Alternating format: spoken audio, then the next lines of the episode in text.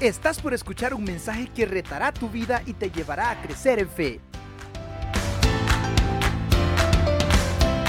Bueno, hermanos, eh, el tema de hoy se llama la generación del nuevo orden o la generación ante un nuevo orden. Y esto es así porque muchas cosas han cambiado.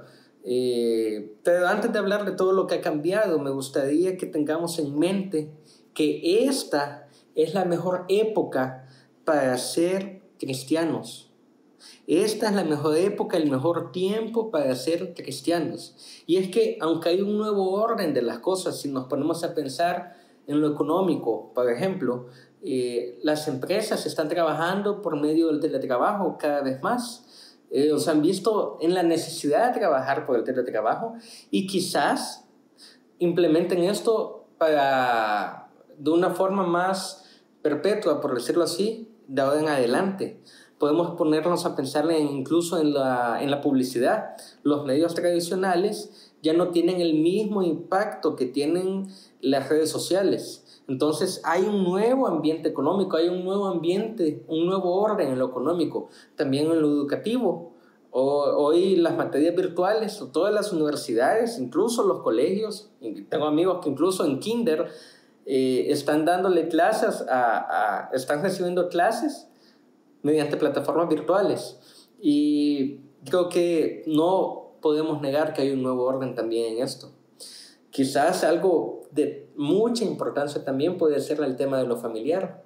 Pasar 24 horas al día, los 7 días de la semana con nuestros papás o con nuestra esposa o esposo o con nuestros hijos o con nuestros hermanos requiere que nos comportemos de una forma diferente, porque hay un nuevo orden de las cosas. Incluso en nuestra iglesia hay un nuevo orden de las cosas. Eh, debido a que no podemos reunirnos, reunirnos presencialmente, nos reunimos de forma virtual, pero también tenemos que estar pendientes de los demás, aunque sea por medio de llamadas telefónicas, y, y ver cómo podemos ayudarle a los demás. Definitivamente hay un nuevo orden de las cosas, pero lo más importante, y esto quiero que, que lo anotemos bien, lo más importante no ha cambiado. Sí hay un nuevo orden de las cosas, pero lo esencial o lo más importante sigue siendo lo mismo. Me gustaría que vayamos a Mateo capítulo 28, versículo 16 al 20, para que podamos, podamos ver esto. Eh, por supuesto, la gran mayoría de ustedes ya conoce que este pasaje habla acerca de la gran comisión, pero recordando un poquito del contexto, eh, el Señor les ha pedido a sus discípulos que vayan hacia el monte de Galilea. Y yo no sé, pero si era un día en la mañana o un día en la tarde, eh, quizás era un cielo despejado con unas cuantas nubes, pero una cosa es cierta, aunque los, el hecho que los discípulos estuvieran en este, monte, en este monte en específico les traía un montón de recuerdos. Es cerca de Galilea donde el Señor hizo muchos milagros, donde probablemente eh, tuvo una de las conversaciones más profundas con muchos de ellos. El Señor sanó a personas ahí. Y todo esto los discípulos seguramente lo tenían en su mente. Pero quizás lo más importante en este contexto es que los discípulos también son conscientes que el Señor está a punto de partir e eh, eh, y está a punto de irse al cielo. Y en medio de esto nos encontramos con el versículo 16. Lo podemos leer, si no lo tiene, aparece en su pantalla. Dice así. Pero los once discípulos se fueron a Galilea, al monte donde Jesús les había ordenado. Y cuando le vieron, le adoraron pero algunos dudaban.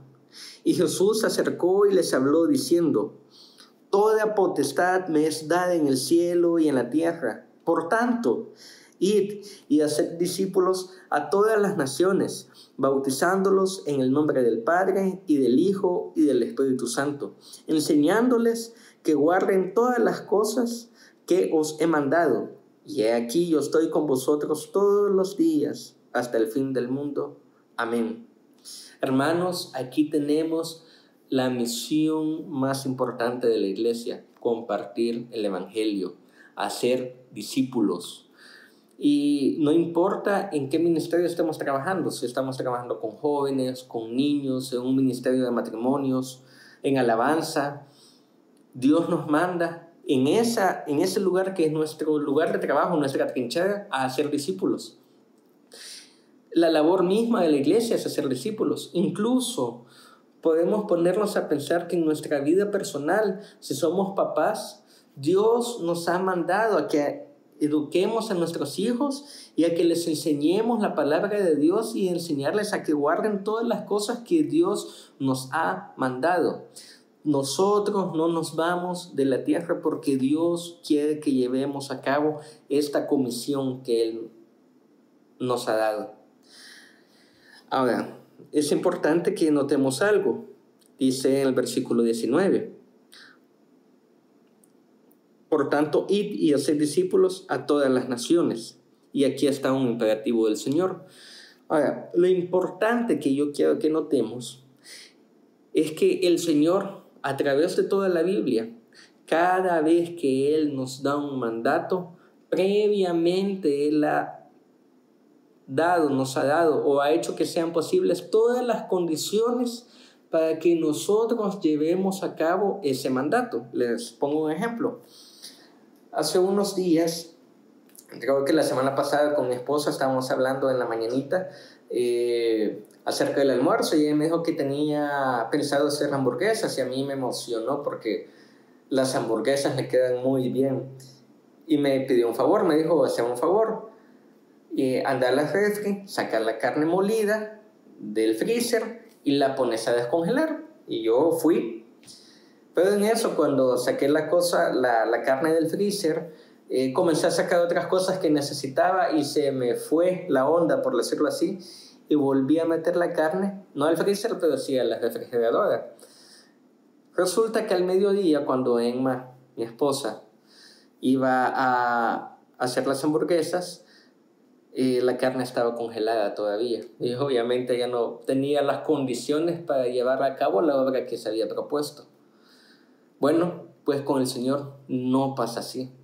Cada vez que Él nos pide que hagamos algo, Él nos ha dado las condiciones para que nosotros podamos llevar esa labor a cabo.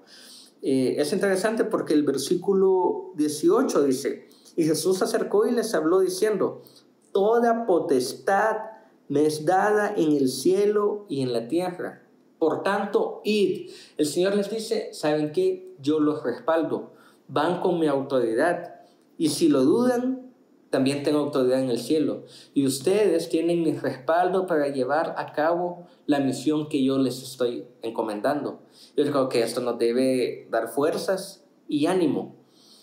Pero una cosa importante es, quiero que notemos algo en el versículo 19.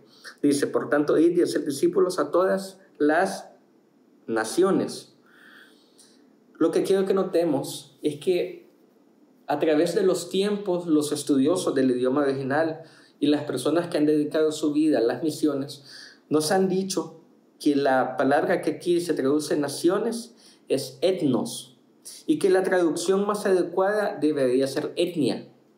Y la razón es sencilla, es porque la, cuando nosotros pensamos en nación, automáticamente pensamos en países. Pero Dios en este momento no solo estaba pensando en países, Él estaba pensando en etnias. Y una etnia es un grupo de personas eh, que tienen varias cosas en común, como el idioma, sus intereses, sus tradiciones, de tal manera que nos damos cuenta que hay países que tienen hasta cientos y cientos de etnias dentro de su mismo territorio. Y viene Dios y nos dice, yo quiero que alcancen las etnias. Es un gran reto el, que el Señor nos da. Pero otra cosa que viene a ser un gran reto también es que a través del tiempo vienen saliendo nuevas etnias. como así? Por ejemplo, podemos hablar de los millennials y de los centennials.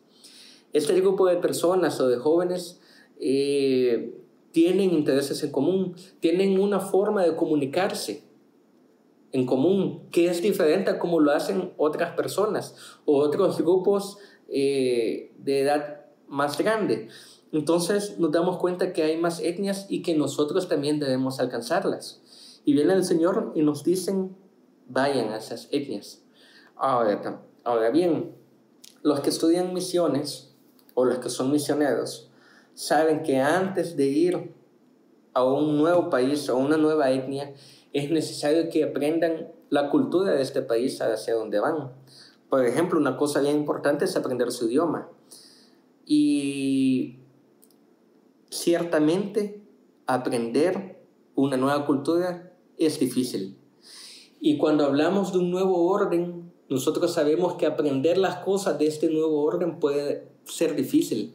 Y quizás, si somos honestos, Dios no nos está pidiendo a nosotros que, que salgamos, no nos está pidiendo por lo menos en este momento, quizás, que salgamos de este país y vayamos a otro y aprendamos otro idioma. Pero quizás sí nos está pidiendo que aprendamos un nuevo idioma tecnológico. Quizás nos está pidiendo que aprendamos a usar las redes sociales con el fin de alcanzar a otros y a otras etnias. Quizás eso sí lo está haciendo. Eh, por supuesto, no es fácil, requiere de esfuerzo, requiere de que nos sentemos y nos pongamos a pensar, ok, hay un nuevo orden, ¿cómo voy a hacer yo para llevar a cabo la gran comisión? Eh, yo tengo un amigo, y este ejemplo lo pongo porque eh, también es importante que a veces nos pongamos a pensar en que tenemos que deponer nuestras tradiciones, las que no son bíblicas, de poner nuestras tradiciones y nuestras comodidades para compartir el Evangelio. Y yo tengo un amigo que es un misionero, él es de Estados Unidos, él y su esposa, vinieron al país hace años. Y el primer año en el que estuvieron trabajando fueron a una zona rural del país. Pero resulta que esa comunidad a la que ellos fueron eh, rechazaba, las mujeres de esa comunidad rechazaban a la esposa de mi amigo. Y la razón es que la esposa de mi amigo tenía varios piercings en su oreja eh, y creo que tenía un piercing en otra parte de su rostro. Entonces las mujeres de esa comunidad rechazaban a, a la esposa de mi amigo y a ella le era casi imposible poder predicarles el Evangelio porque había algo de sus costumbres que no podía hacer que ella predicara el Evangelio ella tomó la decisión, hablando con su esposo y dando que lo más importante era precisamente predicar el Evangelio, decidió entonces quitarse todos los piercings. Y lo hizo. Y le funcionó. Y pudo predicar el Evangelio y establecieron una iglesia en ese lugar. Y capacitaron a un nuevo pastor. Yo creo que es importante que nosotros nos pongamos a pensar en qué cosas o qué tradiciones tenemos que deponer eh, no sé si sea así o no sea así, pero es un ejemplo. Quizás el hecho que en nuestras iglesias, en algunos servicios de nuestra iglesia, haya una persona en la entrada con traje y corbata y que el que esté predicando también tenga traje y corbata, represente cierta barrera con jóvenes. Y que el hecho que esta persona esté ahí predicando, aunque sea la palabra de Dios, el evangelio más el, eh, lo más importante, aunque sea que esté predicando eso, el hecho de que las personas lo reciban de una forma en que la persona no se siente cómoda, hace que no escuche la palabra de Dios. No lo sé, solo no sé si es así o no. Lo que sí es cierto es que debemos ponernos a pensar si este tipo de cosas en algún momento nos evitan o nos impiden compartir el Evangelio con mayor eficacia. Eh, entonces yo creo que debemos reflexionar sobre todo esto. Y es importante porque en el versículo 19 aparece el imperativo. Por tanto, id. Esto de id es importante porque el Señor nos dice, esperen a que venga la gente y ustedes les predican. No, ustedes tienen que ir. Nosotros tenemos que ir. Entonces, ¿cuáles son las condiciones de este nuevo orden de esta nueva forma de hacer las cosas que tenemos que aprender nosotros para ir y predicar el Evangelio. Eso tenemos que ponernos a pensar. Eh, no sé, por ejemplo, en su trabajo, usted ya no tenga la posibilidad de, de hablar con su compañero porque usted está por medio de teletrabajo y está en su casa, entonces ya no comparte un tiempo con su compañero, ya no almuerza con él y le es más difícil hablarle del amor del Señor. Eh, entonces, ¿cómo lo hacemos? ¿Cómo lo hacemos si ya no vamos a las universidades, si lo hacemos de todo de forma virtual? ¿Cómo predicamos el Evangelio entonces? Quizás nos ponemos a pensar en nuestra iglesia. Eh, disfrutamos abrazarnos, estrechar nuestras manos, eh, nos queremos y el tiempo del saludo es muy especial, pero quizás no va a ser posible, por lo menos no de la forma como lo hacíamos antes. Entonces, ¿cómo hacemos para que la gente perciba que nosotros somos una comunidad que cuida a los demás? Quizás entonces sea necesario llamarles por teléfono más seguido. Quizás debemos llamarle eh, más días a la semana, quizás debemos ponerles un mensajito de texto, de tal forma que las personas se den cuenta que sí estamos preocupados por sus necesidades. El punto que debemos reflexionar es cómo vamos a seguir haciendo la labor más importante en un nuevo orden. Definitivamente tenemos que, que hacer algunos esfuerzos. Y yo creo que una cosa importante que tenemos que tomar en cuenta son las palabras del versículo 20, pero leamos desde el 19, dice así. Por tanto, id y haced discípulos a todas las naciones, bautizándolos en el nombre del Padre y del Hijo y del Espíritu Santo, enseñándoles que guarden todas las cosas que os he mandado. Y he aquí, yo estoy con vosotros todos los días hasta el fin del mundo hermanos, nosotros podemos llevar a cabo la misión del Señor en este nuevo orden porque Dios sigue estando con nosotros. Eh, desde el día uno que inició el coronavirus o la cuarentena, Dios ha estado con nosotros. Y quizás ya no tenemos las mismas condiciones económicas porque se ha complicado todo. Eh, quizás ya no es tan fácil poder compartir el Evangelio porque estamos por medio de teletrabajo. Pero definitivamente Dios nos acompaña y nos acompaña porque quiere que cumplamos esta misión. Entonces nosotros debemos pensar cómo le vamos a hacer. Yo le animo a que, a que piense en la unidad, a que piense en nuevas formas de hacer las cosas, a que tengamos cuidado porque nos pasa a todos, a que si alguien propone una idea diferente, que no cambie la, la, la palabra de Dios, por supuesto. No estamos hablando de predicar otro libro, jamás. Estamos hablando de seguir predicando la palabra de Dios. Pero que si alguien tiene una forma nueva de cómo predicar la palabra de Dios, que seamos abiertos a esto y que apoyemos. Quizás muchos de nosotros no podamos aprender mucho de plataformas digitales, pero podamos financiarlas. O podamos animar a otros a que, a, a que se conecten de esta forma. No lo sé. El punto es que Dios nos pide que, que vayamos a las personas en medio de este nuevo orden, que nos preocupemos por ellas, que vayamos porque Él nos dice, id, no tenemos que esperar y que por supuesto aprendamos de estas nuevas formas para poder seguir predicando el Evangelio.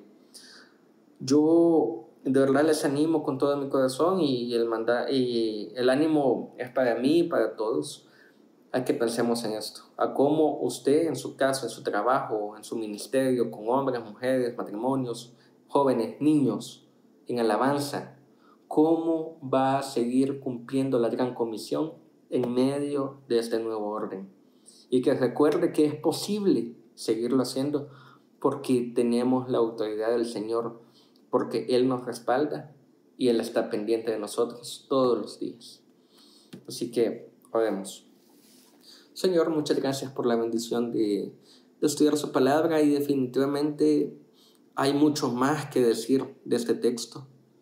Eh, pero sin duda, Señor, también usted nos manda a que pensemos en las personas y que vayamos a ellas. Y que esto requiere de un esfuerzo puede aprender nuevas formas de compartir su palabra.